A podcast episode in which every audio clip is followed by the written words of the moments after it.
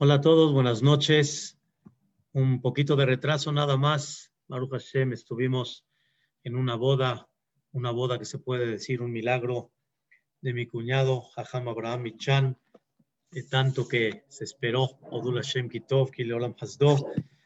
Y hoy quiero platicar con ustedes, continuando con el tema del cántico, el cántico de Am Israel. Habíamos hablado lo que significa el cántico de Asia Shir Moshe Ubne Israel, que es el cántico que hacemos todos los días, todos los días. En la mañana, cuando decimos Baruch Sheamar, Yehijebot, el Ashre, los Alelukot, como decimos después, cuando terminamos Baibarech David, como les había yo platicado, el cántico que hizo Am Israel cuando Dios les partió el mar. Y como explicamos, en esa partida del mar vieron una cosa increíble, vieron la grandeza de Dios en una forma todavía más a lo que vieron ellos en la salida de Egipto. Y ellos vieron en el mar mucho más de lo que vieron en las diez Makot de Mitzrayim. Y vieron el poder tan grande de Dios y vieron lo que hay detrás de lo que forma natural vemos en el mundo. Nosotros aparentemente en el mundo, nosotros vemos la naturaleza y Dios les demostró, no nada más en las diez Makot, sino en la partida del mar, de que detrás de esa naturaleza está Melech Malje Amelahim, el rey de reyes, el todopoderoso, como decimos, y cómo Dios demostró en esa partida del mar, Dios demostró un poder absoluto, demostró cómo lo que se ve imposible como esa naturaleza que se ve imposible partir un mar, y cómo se ve que un ejército enorme, aparentemente invencible, como el que era de Paró, cómo pudieron ellos, ¿sí? Vencerlos. No fueron ellos. ¿Quién fue? Dios, Hashem y Lahem, Lahem. Dios va a guerrear por ustedes. Ustedes tranquilitos, Dios va a guerrear por ustedes. Una cosa impresionante lo que ellos vieron y por eso explicamos que el cántico que fue en la partida del mar se considera un cántico de Hadash, Shirah Hadashah, un cántico nuevo. Hasta ese momento ellos se impactaban de la naturaleza, pero de ahí en adelante vieron un cántico nuevo. ¿Qué es un cántico nuevo? Ver que todo se puede. No hay nada que no se pueda lograr. Y por eso explicamos en las clases, las últimas que dimos, las clases pasadas, cuando la persona comprende lo que pasó en el mar y la, y la regla es, todo se puede, existe posibilidad, hay forma que pueda ser, entonces la persona nunca debe de perder la esperanza. Una vez le preguntamos a uno de los grandes jajamim hoy en día, este jajam se llama Rabdon Segal, así se llama el jajam. Y este jajam, que hoy en día es una luminaria muy especial, este jajam en ese momento que estuvo aquí en México, le preguntamos esta palabra, vamos a decirlo así, jajam, ¿Es posible? Así le preguntamos a él. ¿Es posible? ¿Qué creen que nos contestó el jajam? Cuando Dios está detrás de todo, todo es posible. No hay nada que sea imposible. Todo puede ser posible. Vean qué cosa tan increíble.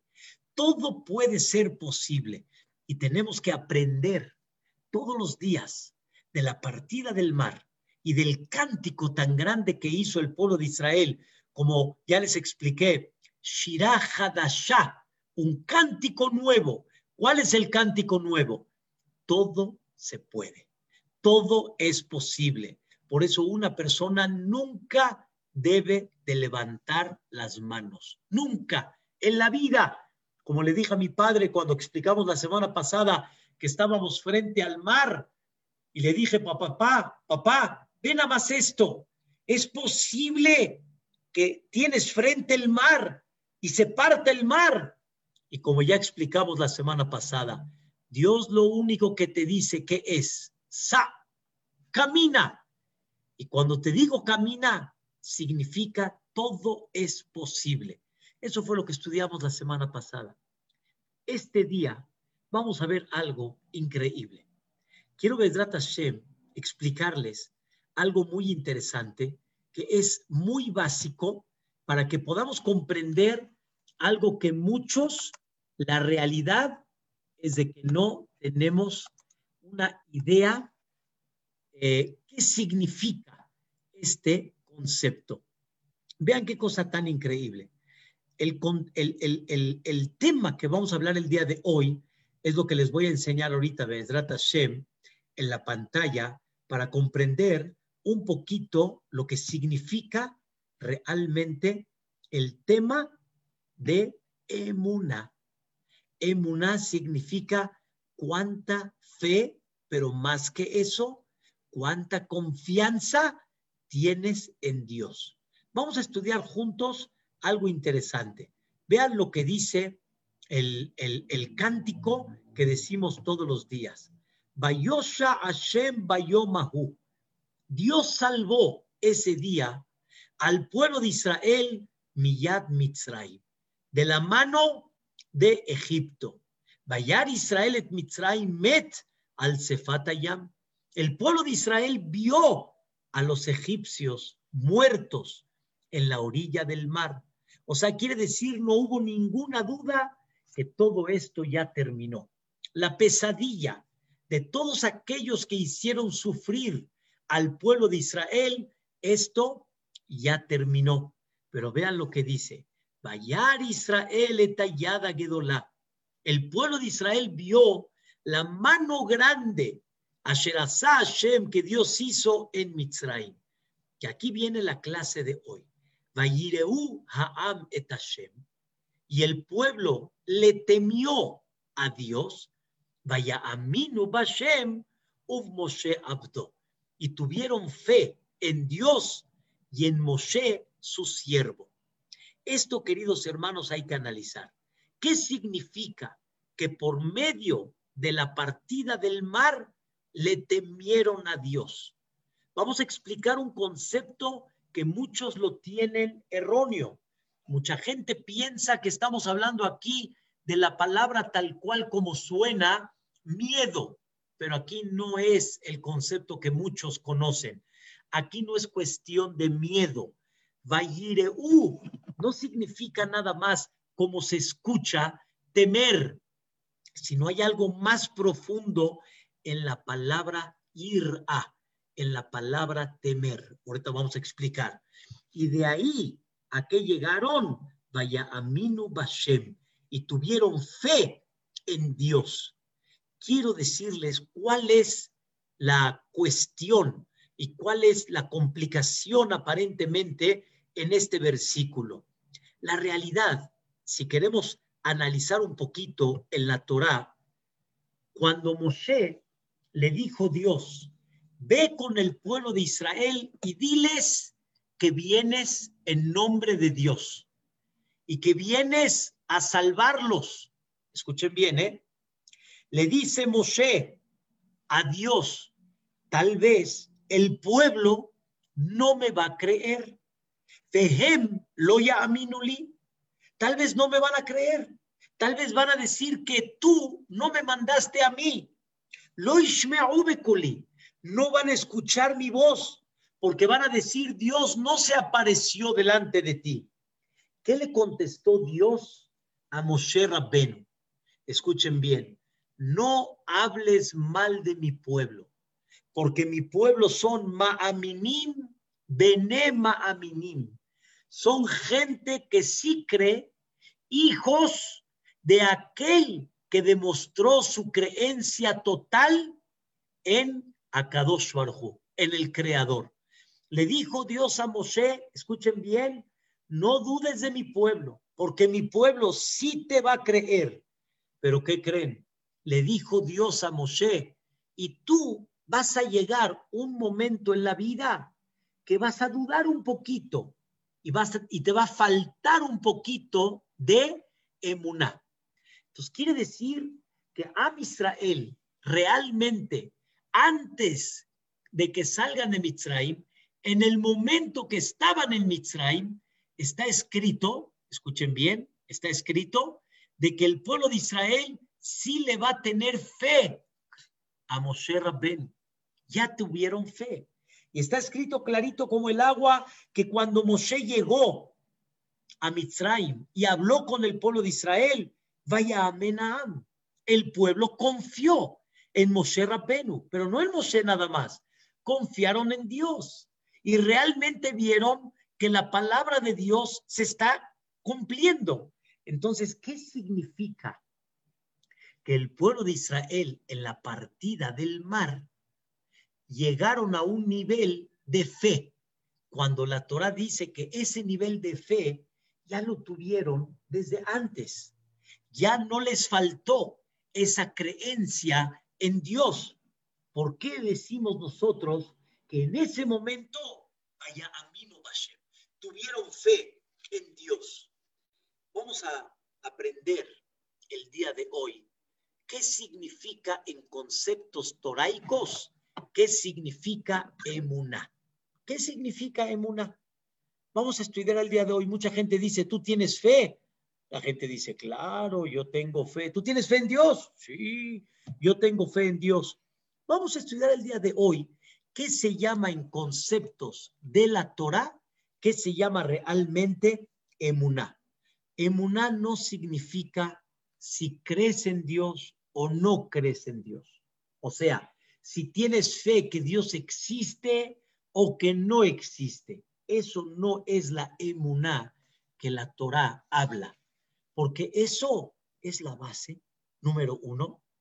Y eso es una cosa tan sencilla, tan clara. No hay duda que Dios fabricó el mundo. Hay un Borela Olam, hay un creador en el mundo. El mundo tiene tanta sabiduría, tiene tanta profundidad, tiene tanta majestuosidad, tiene tanta belleza, que esto no se fabricó solo. Hay un Borela Olam, hay un creador en esta vida, en eso no hay duda, pero créanmelo, indudable que hay un creador, porque eso es la base de la, de la parte más importante del judaísmo, comprender que hay uno que inició el mundo. Ese le llamamos Dios le llamamos en otras palabras Boré la Olam, el creador del mundo. Cualquier persona que vaya a donde vaya y ve algo, siempre la persona se va a preguntar, ¿esto qué es? ¿Esto qué representa? ¿Esto quién lo fabricó? ¿Esto qué objetivo tiene? Todos lo van a preguntar. Cualquiera que entre a una tienda electrónica que entre a una fábrica, que entre a cualquier tipo de tienda departamental, todos cuando vean algo van a saber que tiene un fabricante y el fabricante tuvo un objetivo de lo que fabricó. No fabricó por fabricar. Imagínense ustedes que una persona entre hoy a esas tiendas de electrónica Stern y de repente vean un micrófono pero uno no sabe qué es un micrófono y le pregunta al empleado, disculpe, ¿esto qué es? Y dice, lo que quiera, señor. ¿Usted lo quiere utilizar como un martillo? Utilícelo como martillo. ¿Quiere utilizarlo como un rodillo para amasar la masa? Utilícelo, se ve padre, se ve bueno. Utilícelo para hacer unas formas. Lo que quiera usted, utilícelo para señalar el pizarrón. Le va a decir el, el, cliente al empleado, disculpe, esto tiene que tener un propósito, esto tiene que tener una lógica. ¿Quién fabricó esto y qué es? ¿Qué es? No me diga usted que es un rodillo, ni tampoco es un martillo, ni tampoco es un, es un, es un, una, como un dedo para señalar el pizarrón. Esto tiene que tener un objetivo. No puede ser que las cosas se hayan fabricado así nada más. Queridos hermanos, el mundo se fabricó tan bello, tan preciso, tan increíble, tan exacto, que se fabricó así nada más. Eso no hay duda, esa es la base. El que no comprende esto está fuera de lugar. Simplemente no pensó lo que debería pensar. Una vez, me acordé ahorita, una vez, uno de los grandes jajamim llamado Rabieruham. Este jajam estaba dando vueltas en el pasillo y pensando, pensando, pensando, pensando, y en eso lo ven que se para y dice, ya entendí. Le preguntaron sus alumnos, Jajam, ¿en qué estaba pensando? ¿Y qué entendió? ¿En qué estaba pensando? ¿Y qué entendió? ¿Qué creen que contestó el Jajam? Estaba pensando, ¿qué pensó Paró? ¿Paró qué pensó? O sea, está viendo los milagros, las maravillas, increíble. ¿Qué pensó Paró? Pero ya entendí. Le preguntaron, ¿qué entendió Jajam? Ya entendí que Paró no pensó. No pensó. Simplemente como aquellos que se enojan, aquellos que se exaltan, hacen cosas sin pensar. Sin pensar que nunca le preguntaron a una persona, bueno, ¿qué pensaste? Así hacen. La verdad, no pensé, no pensé. Me dejé llevar por mi enojo, por mi nervio, por mi exalto, pero no pensé. ¿Saben cuántos de esos hay en el mundo que no piensan? ¿A qué me refiero no piensan? No piensan la base que hay un mundo que tiene que tener un objetivo tiene que tener un propósito. Eso, queridos hermanos, no es la fe que estamos hablando. Eso es la lógica. Eso lo tengo muy claro.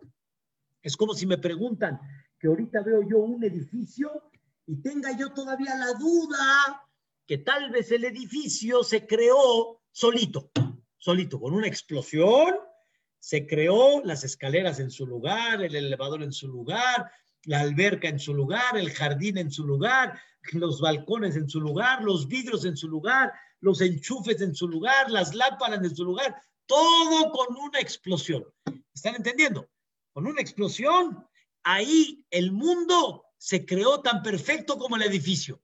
No, no, Johnny, no va así el tema. Esto seguro que no va por ahí. El tema, eso es Pashut, esa es la base.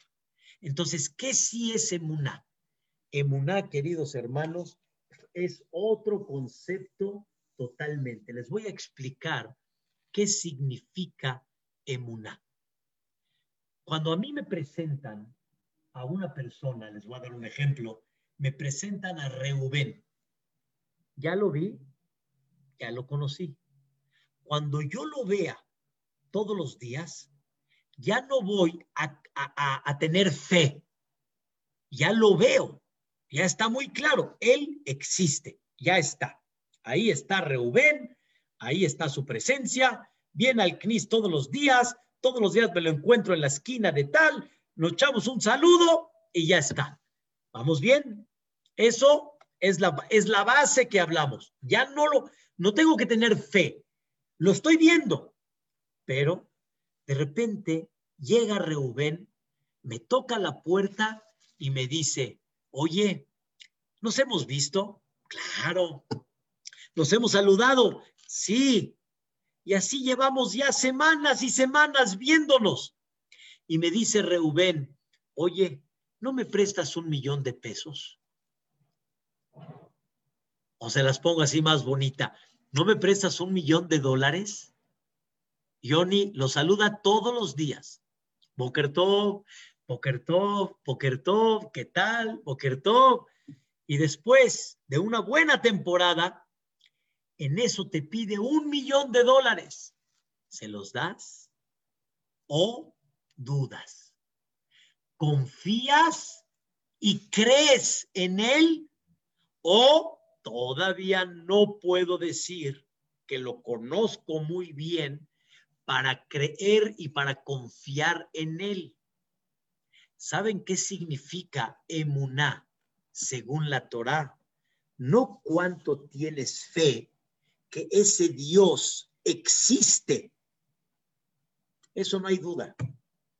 Eso no hay duda. Así como veo a Reuben todos los días, al ver el mundo yo veo a Dios. Pero la pregunta es, ¿hasta cuánto confías en Dios? Y a ojos cerrados, como decimos aquí en México, yo me aviento a ojos cerrados delante de Él. Y lo que me pida para mí este hombre, su palabra es ley. Y su forma de conducirse es ley. Y no dudo absolutamente de Él en nada. Queridos hermanos, la gente confía en depositar en un banco sólido. La gente confía en depositar sus pertenencias en una caja fuerte, pero no confías en depositar ese dinero en una persona hasta que no lo conozcas, hasta que no sepas exactamente quién es Él. ¿Quién es Él? ¿Quién es? Queridos hermanos, ¿quién es? Mihu. Les voy a contar una historia real, una historia fantástica. Una vez, una ciudad, estaban buscando un jajam. Estaban buscando un jajam. Escuche bien, Rosy. Estaba buscando un jajam. Y al final encontraron a un jajam. Les gustó cómo habla. Les fascinó cómo da el darush. Les gustó cómo lleva la tefilá. Y qué hazán, qué bonito. Y en eso le dijeron, jajam, ¿usted sabe alajot? Sí, claro. Shabbat, kashrut, taharata mishpahá, pureza familiar. Perfecto. Jajam, ¿usted sabe bien de Sefer Torah? Muy bien, perfecto. Ya está contratado, jajam. A los dos días se acerca con el presidente de la comunidad y le dice, disculpe, el jajam, disculpe, estoy aquí yo nuevo, me estoy acoplando, necesito 100 mil dólares, ¿no me lo puedes prestar? Le dijo el presidente de la comunidad, disculpe, jajam, o sea, entiendo que usted es el jajam, pero viene usted llegando al país, hombre, vamos a conocerlo un poquito más, Vamos a ver de qué se trata. Vamos a ver quién es usted, qué tan buena palabra es. En ese momento el jajam dijo, en mí estás confiando, kashrut, estás confiando la pureza familiar, estás confiando cómo llevar a cabo las leyes en el CNIS y no confías en mí económicamente, entonces quiere decir que no confías en mí. Entonces, ¿cómo confías en mí que yo sé mucha lajot y eso y no te voy a engañar por cuestiones personales, por intereses personales? ¿Cómo confías en mí? Qué hermosa definición. Emuná en conceptos toraicos no es lo que muchos le llaman fe, sino emuná viene de la palabra imun. Imun quiere decir cuánto crees en él cuánto confías en Él, cuánto Él te da una tranquilidad y una seguridad. Escuchen, Rabotai, la definición de fe con Dios. Dios no quiere que nada más digas, yo creo en un Dios. Tengo fe que Dios existe. Dios dice, ya sé que tienes fe que yo existo. Qué ilógico sería que no entiendas que hay un creador en el mundo. Pero la pregunta es, ¿hasta cuánto confías en mí? ¿Hasta cuánto te sientes tranquilo a lo que yo te estoy pidiendo y en la forma como yo te estoy dirigiendo. Esa es la idea de la fe. La fe no significa hasta cuánto eh, tienes fe en Él, sino hasta cuánto tu creencia en Él y tu confianza en Él es tan grande que como dice uno, a ojos cerrados, lo que me pida, yo voy a hacer, porque sé que lo que me está pidiendo es lo mejor para mí. Y Él nunca me va a pedir algo que no sea para mi beneficio. Queridos padres aquí presentes, ¿cuánto ustedes darían para que vuestros hijos cuando están jóvenes confíen en ustedes como estamos definiendo el día de hoy? ¿Qué pasa cuando un padre le dice a su hijo, hijo, así no es mi vida, hazme caso, así no es? Y de repente le pregunta el joven al papá, pero papá, es que yo no veo así. Hijo, hazme caso, te estoy diciendo, así no es mi vida. Y muchas veces el papá no puede explicarle al hijo tan claro, pero sin embargo, el papá le dice, hijo, confía en mí, confía en mí, estate tranquilo y seguro conmigo, pero si no, no sirve, queridos hermanos. Dios no quiere que confíes en Él cuando te va bien. En eso todos, claro. Gracias a Hashem por todo lo que nos das. Ese es clarito. Cuando a uno le va bien, claro que la persona lo primero que hace es decir, ay, gracias Boreolam, eres grande. Pero Dios quiere que también a ojos cerrados confíes en Él. ¿Y cuál es el nivel que llegó el pueblo de Israel en esa partida del mar? Que Dios les dijo a ellos, ¡Sa! ¡Camina!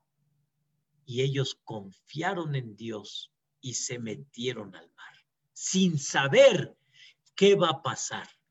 Y Dios te dice, confía en mi hijo, confía en mí, ten tranquilidad, ten seguridad que realmente yo te estoy indicando el mejor camino para ti. Y por eso que te digo, sa, camina. Y el cántico, ¿a qué llegó a Israel? Llegaron al nivel Vaya Aminu Vashem, que tuvieron esa fe. ¿Qué quiere decir fe? Esa confianza en Dios y lo vieron tan claro, pero tan claro, que dijeron, ya no tenemos ninguna duda en esa grandeza de Dios. Quiero enseñarles la palabra Vayireu, que significa temer, viene las mismas letras de re y ya. Y ya quiere decir mirar, ver. La vav es conjugación. Igualmente la u es una conjugación. La palabra principal es ir a. Ir a significa re y ya. Re y ya quiere decir ver. Cuando nosotros hablamos de temer, queridos hermanos, no hablamos de temer, nosotros hablamos, escuchen bien, de re y ya. Re y ya significa ver.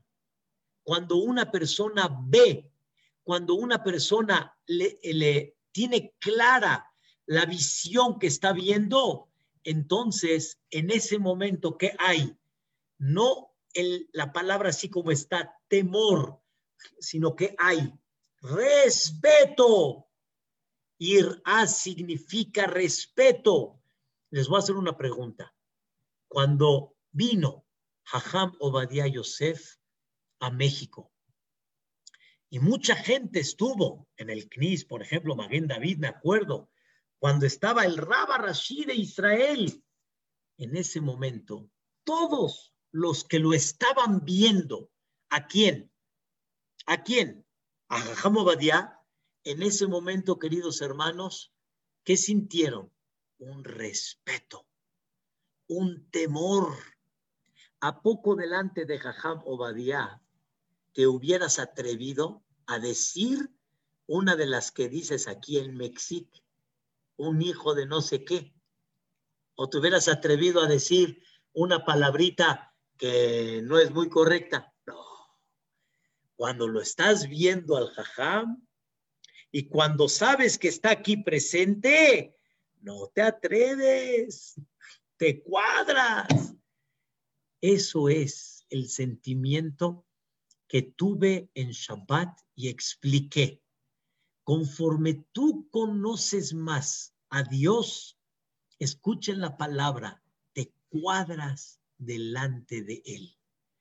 Les voy a dar un ejemplo. Si llegaría ahorita el presidente López Obrador, vamos a dejar a un lado las críticas, lo que sea, pero ya está, está aquí presente. La gente sabiendo el poder que tiene en la mano, te cuadras, te cuadras. Sabes que no vas a hacer algo que te puede costar. Delante de aquel que tiene un poder, ¿qué haces?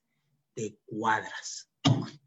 Señoras y señores, emuná significa cuánto, escuchen bien, tienes de forma clarita la presencia de Dios y entonces te cuadras. Te cuadras delante de Él y cuando caminas, ¿cómo caminas delante de Él? Y cuando comes, ¿cómo comes delante de Él? Y cuando te duermes, ¿cómo te duermes delante de Él? Queridos hermanos, hace mucho di un ejemplo, tengo mucho que no lo recordaba, pero es un ejemplo hermosísimo. Una señora estrenó un tapete precioso, color hueso, precioso, precioso, pero de veras acolchonadito, bonito, increíble. Lo lleva cuidando muy bien en su comedor, en su sala. En eso llega la señora en su casa y su hijo, feliz que llegó su mamá, el hijo dice, yupi, mami. Pero ¿qué creen? El hijo tenía un vasito con cacahuates con chamoy, con chilito, con magui y con todo el menjurje que los niños le ponen al cacahuate. Y en eso el niño se tropieza cuando va corriendo hacia su mamá y vuela los cacahuates con el vaso y todo. ¿A dónde vuela? ¿A dónde creen que vuela? La mamá lo va viendo. ¿A dónde va volando? Al tapete de color hueso. ¿Qué pasa en ese momento cuando cae el cacahuate en el tapete? Mejor no me digan, señoras, ahí la dejamos. No sé qué tipo de grito les gustaría, pero en ese momento el, el dolor, el grito, pobre niño, pobre niño que presencié eso. Pero ¿qué pasa, señoras? Una vez una señora me dijo, jajam, usted está pidiendo una conducta de ángeles. ¿Usted quiere que no me quede callada? Está, está, muy difícil. ¿Usted quiere que me quede callada? Perdón, está muy difícil. Le dije, usted tiene razón, señora. Pero le voy a hacer una pregunta más. ¿Qué pasa si en ese momento, justo en ese momento, ¿quién está presente? Jajam Obadiah Yosef, en tu casa. Y cae el cacahuate con todo el jugo completito barridito en el tapete. En ese momento, ¿qué pasa? No pasa nada, todo está bien, ahorita barremos, no pasa nada. Entonces, ¿sí hay fuerza para quedarse callado? Sí. Pregunta es, ¿delante de quién? Y si no nos quedamos callados, quiere decir que todavía no sentimos esa presencia de quién? de Dios y debemos de aprender a tener mucho más fe de la que pensamos que tenemos. Pensamos que tenemos fe, pero realmente no tenemos fe. ¿Por qué? Porque la fe no es si lo conoces, más bien dicho, si lo has visto, si lo ubicas. La fe es hasta cuánto confías en él, que lo has conocido de manera tal que tú puedes, como dicen aquí en México, pongo yo las manos al fuego por él. ¿Están entendiendo el dicho que muchos decimos aquí en México? Yo pongo las manos en fuego por él. ¿Cómo? ¿Las manos en fuego? ¿Quién pone las manos en fuego por una persona? La respuesta es, es una forma de decir, estoy tan seguro de lo que te estoy diciendo que todavía la mano la pongo en el fuego para que veas que si él me dice, sí lo hago. Eso se llama, queridos hermanos, confiar en Dios. Eso se llama emuná. Y a ese grado llegó el pueblo de Israel. Vaya aminu Bashem, Moshe Afdo. Ahora, señoras, señores, quiero platicar con ustedes algo hermosísimo que se llama confiar en Dios. Antes que todo. Antes, antes de empezar a hablar, ¿qué se llama confiar en Dios? ¿Qué se llama tener fe realmente en Dios? Número uno, Él dirige. Él dirige. Escuchen, les voy a leer una historia muy conocida por ustedes. Cuando Abraham vino, le pidió a Eliezer que vaya a buscar una mujer para Isaac vino. Vean cómo Abraham se dirige a Eliezer y le dice estas palabras. Vean qué cosa tan increíble. Le dice Abraham vino, Hashem Eloquea Shamay, Dios, el Dios de los cielos, que me tomó de la casa de mi papá, de donde yo nací, que me juró que voy a tener descendencia. Él va a mandarte un ángel para que te ayude a conseguir una esposa. ¿Para quién? Para mi hijo Itzhak. Increíble. Entonces Abraham vino, le dijo a Eliezer, no te entiendo, el mismo que me sacó de la casa de mi padre, ese mismo es aquel que te va a mandar una mujer, no tengas duda. No hay nada imposible, todo es posible, hay forma cómo llevarlo a cabo. Perfecto. Eliezer toma, como dicen los camellos, toma provisiones y se va a dónde? se va a buscar una mujer para quién? Para Itzhak vino. En ese momento, Eliezer le dice a Dios, yo, por favor Dios, preséntame el día de hoy. Hazle un favor a, mis, a, mi, a mi patrón Abraham y preséntame a la futura mujer que va a ser para Itzhak vino. Y toda la historia, como ustedes saben, que Eliezer pidió ver una mujer qué tan generosa es. Ahora vean qué increíble. Cuando Eliezer vio la respuesta de Ribka, se asombró y empezó a observar, Dios, esta es la mujer que me estás diciendo. Y al final se dio cuenta, esta es. Le preguntó, hija de quién eres? Y le contestó, soy hija de Betuel. ¿Quién era Betuel? era el pariente de Abraham Avinu. Era, si lo queremos decir así, Nahor era el hermano de Abraham Avinu, ¿sí? La sobrina era Milca, ¿sí? Y Betuel era el hijo de Milca, o sea, Nahor era el abuelo de Betuel y Abraham era el tío abuelo de Betuel. Entonces dijo, dijo este Eliezer, wow, se reclinó Eliezer y le dijo, Dios mío, gracias que no abandonaste tu generosidad, no abandonaste tu palabra y fuiste fiel con, escuchen bien, con mi patrón, con Abraham vino. Ahora escuchen esto, que es lo más interesante de todo. Llevan a Eliezer a la casa de Betuel. Lo recibe Labán. Y en ese momento escuchen qué cosa tan increíble. Le dijo Eliezer, no voy a comer hasta que no hable. Número uno, yo soy, escuchen bien, Ebed, Abraham. Yo soy el siervo de Abraham vino.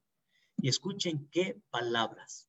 Dios bendijo a mi patrón, le dio rebaño, le dio eh, ganado, le dio plata, le dio oro, le dio esclavos, le dio sirvientas, le dio camellos, le dio burros.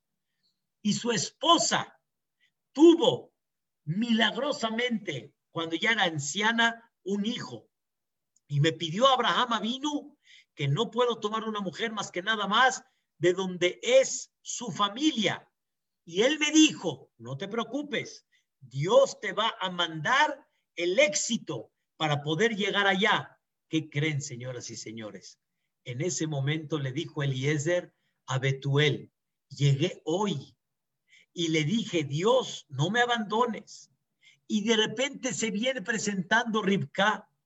Y en ese momento vi las cosas que Ribka hizo para atenderlos. Y entonces le pregunté, ¿quién eres, hija?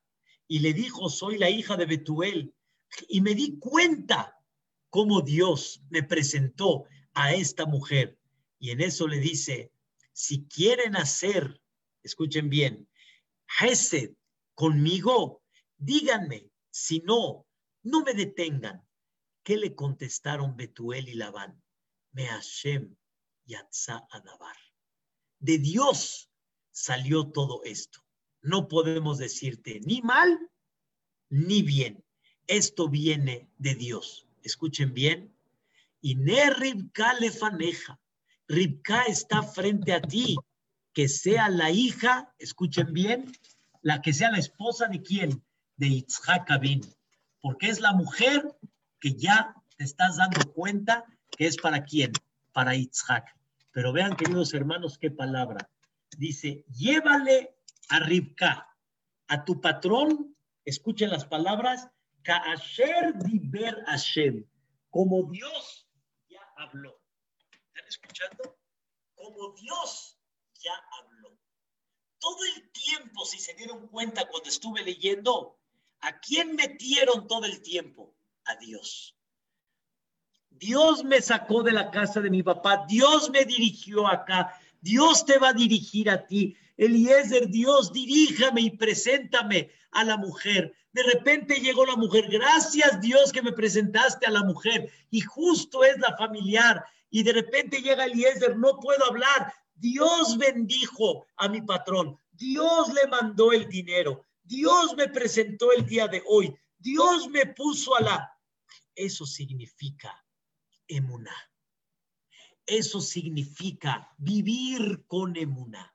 Vivir con emuná quiere decir cuando la persona tiene la dirección de Dios tan clara, pero tan clara que no duda que todo lo que está sucediendo es de quién?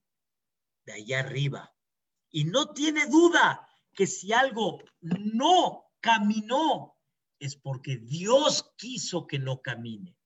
Y si caminó es porque Dios quiso que camine, no porque yo soy mucha pieza y no porque yo soy muy capaz y no porque yo tengo mucha inteligencia, sino porque así Dios quiso. Por eso, queridos hermanos, no se olviden de esta frase. No estamos en el país como estamos por el presidente o el gobierno sino como Dios quiere que estemos así, por eso puso al gobierno que tenemos. Dios quiere que el país así esté por algún motivo y por eso tenemos este gobierno.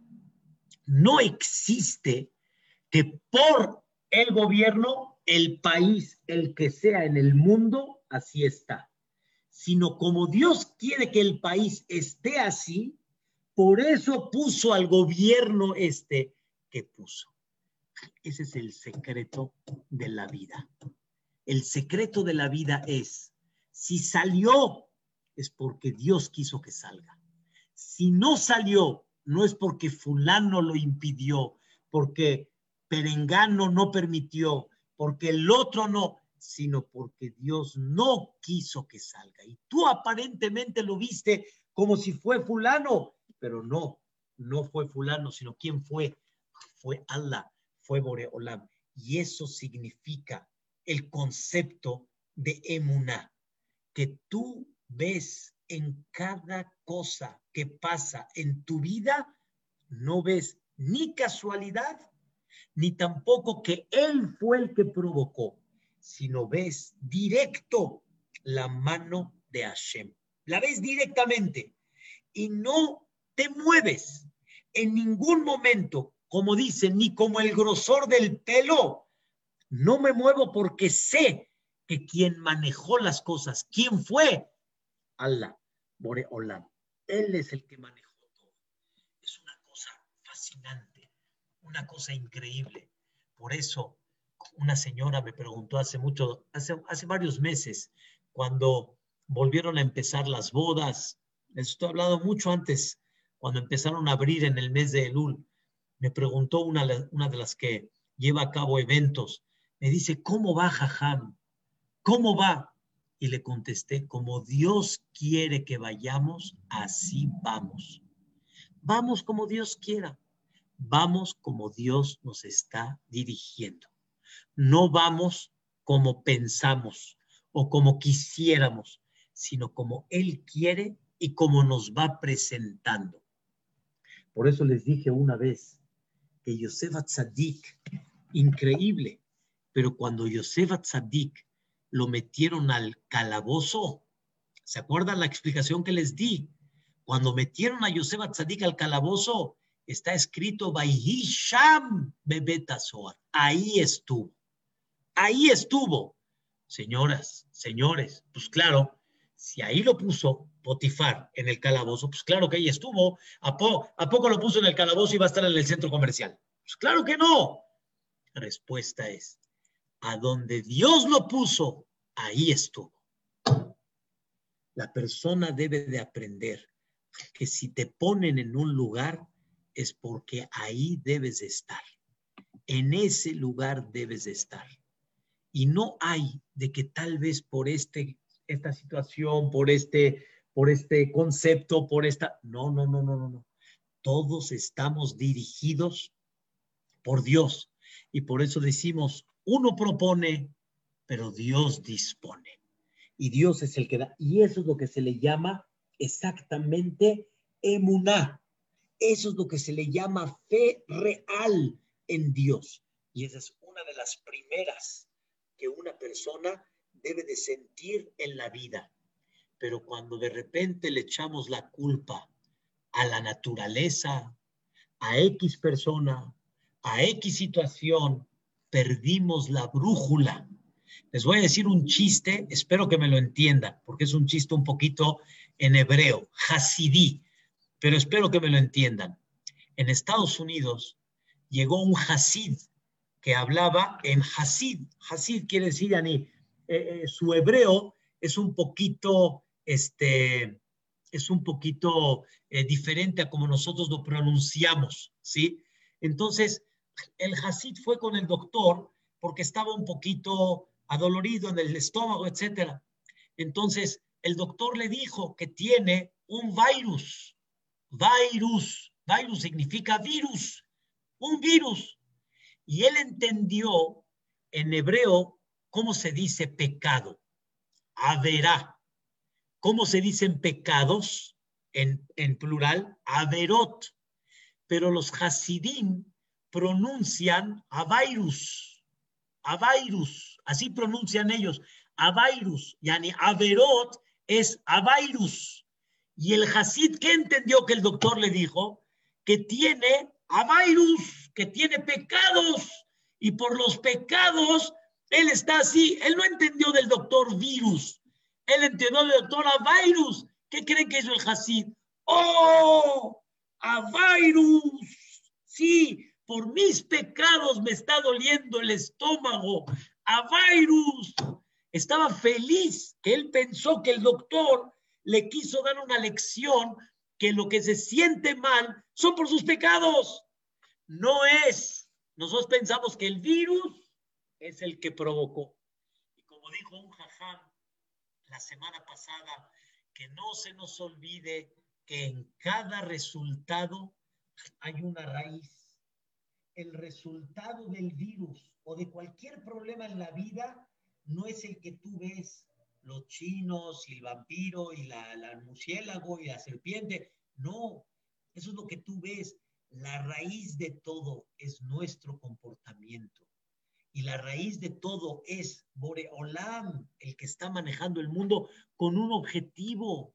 Y por lo tanto, no te me, no te me salgas de esa fe. Fe significa cuánto te sientes tranquilo que hay uno que está dirigiendo el mundo. Y por eso, queridos hermanos, ¿te enojas con alguien cuando hace algo? Este, criticas de alguna forma una situación cuando tú sabes que el resultado es porque Dios lo permitió. Y lo que está en tus manos hacer, haz, correcto, pero nunca quites a Dios del mapa. Con esto, queridos hermanos, termino la, la clase. Con esto quiero explicarles qué es Purim. Purim, ¿qué es Purim? Purim es la Megilá que no tiene el nombre de Dios. No tiene. Vean, en toda la Megilá no tiene el nombre de Dios. Es increíble que los 24 libros del Tanaj tienen el nombre de Dios. El único que no tiene el nombre de Dios en todo el libro es Megilat Esther. ¿Pueden entender una cosa así? No tiene el nombre de Dios. La respuesta es toda la Megilá toda la Megilá, la finalidad es que dentro de la historia descubras a Dios. Es el único libro que es como si fuera una historia que se fue dando y casualmente a se enojó con Basti, se puso triste, le buscaron una mujer, encontraron una Estercita, le pareció bien guapa, se casó con ella, subió a Man, hizo el decreto, Estercita lo acusó, ayunaron, Amán, colorín colorado, lo colgaron, este se acabaron. Así como si fuera cuento de hadas. No.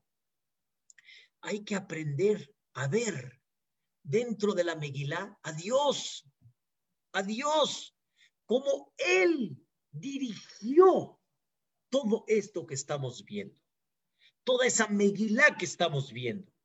Y ese es el secreto de la vida, queridos hermanos. Y esa es la fe. La fe significa hasta cuánto tú ves de forma clara y no dudas que Dios está manejando. Pero ustedes van a decir, yo no tengo duda que Dios maneja. Hijo, pero está muy duro. ¿Hasta cuánto confías que ese Dios lo que está haciendo es para tu bien? Y lo que quiere para ti es lo mejor. Y Hazbe Shalom, lo último que Dios quiere es fastidiarte. Barminan, Barminan, es muy difícil lo que estoy hablando porque sé que hay situaciones difíciles y hemos visto cosas muy duras y hemos visto situaciones muy tristes, pero si no lo hablamos, señoras y señores, nunca lo vamos a superar, nunca lo vamos a pasar. Y la idea principal es Siente a Dios en cada momento. Siente cómo Dios maneja la vida. Confía que Dios lo único que quiere es tu bien. Y ya dijimos lo que dijo Rav Steinman en una ocasión. Dijo una cosa bellísima. Siempre trata de decir, Dios es bueno. Dios es bueno. Dios es bueno. Lo decimos todos los días, pero no nos damos cuenta. Toda Shem la col. Dios es bueno con todos. Pero dilo en tu idioma. Dilo como tú entiendes. Dios es bueno. Dios es bueno. Y cuando tú lo digas, eso va a despertar arriba mucha misericordia. No dejen de sentir la bondad, la belleza y la presencia de Dios en cada instante. Y eso es lo que se llama emuná. Vaya, Hashem. Tuvieron fe en Dios. ¿Qué quiere decir tuvieron fe? que llegué a un nivel que no, lo, no más lo veo, sino lo conozco tanto que confío en él a ojos cerrados y meto la mano por él, como decimos acá, y me aviento al mar por él. ¿Saben quién llegó a ese nivel tan grande? Abraham vino. Llegó al nivel tan grande que Dios le dijo, híjole, ya les digo que cada vez que digo esto se me china el cuerpo. Agarra el cuchillo y ponlo encima del cuello de tu hijo. Me dijo una señora, qué difícil ver a un hijo sufrir. Imagínense pedirle a Abraham vino agarrar el cuchillo y ponerlo encima de su cuello. No, no, yo no, no sé, es muy difícil. A mí es muy difícil. Pero Dios sí se lo pidió a aquel que estaba a su nivel tan grande que él confió en Dios, ahora sí como dicen, meto mi mano al fuego por él, por Dios. Y esa es la regla de fe. Fe, hasta cuánto estás dispuesto a sacrificar por él. Confía en mí, dice Dios. que Dios nos permita ir trabajando este concepto de fe, de emuná, y que primeramente Dios, que Boreolam nos mande ya mucho rahmim al ver que cada vez vamos a decir y a confiar que no nada más Él dirige, sino Él es muy bueno con todos y Él no nos falla. Es muy Rahman, más misericordioso de lo que nos imaginamos. Deseata Dishmaya, pasen una bonita noche. Ojalá que escuchemos Besorot Tobot, Yeshuot Benahamot, Mearbakan Fota Aretz, que así sea. Amén, ve amén. Muchas gracias. Gracias, Jajam. Buenas noches. Hazak Behematz. Qué gusto verlos a todos. Rosy, ¿por dónde andaba?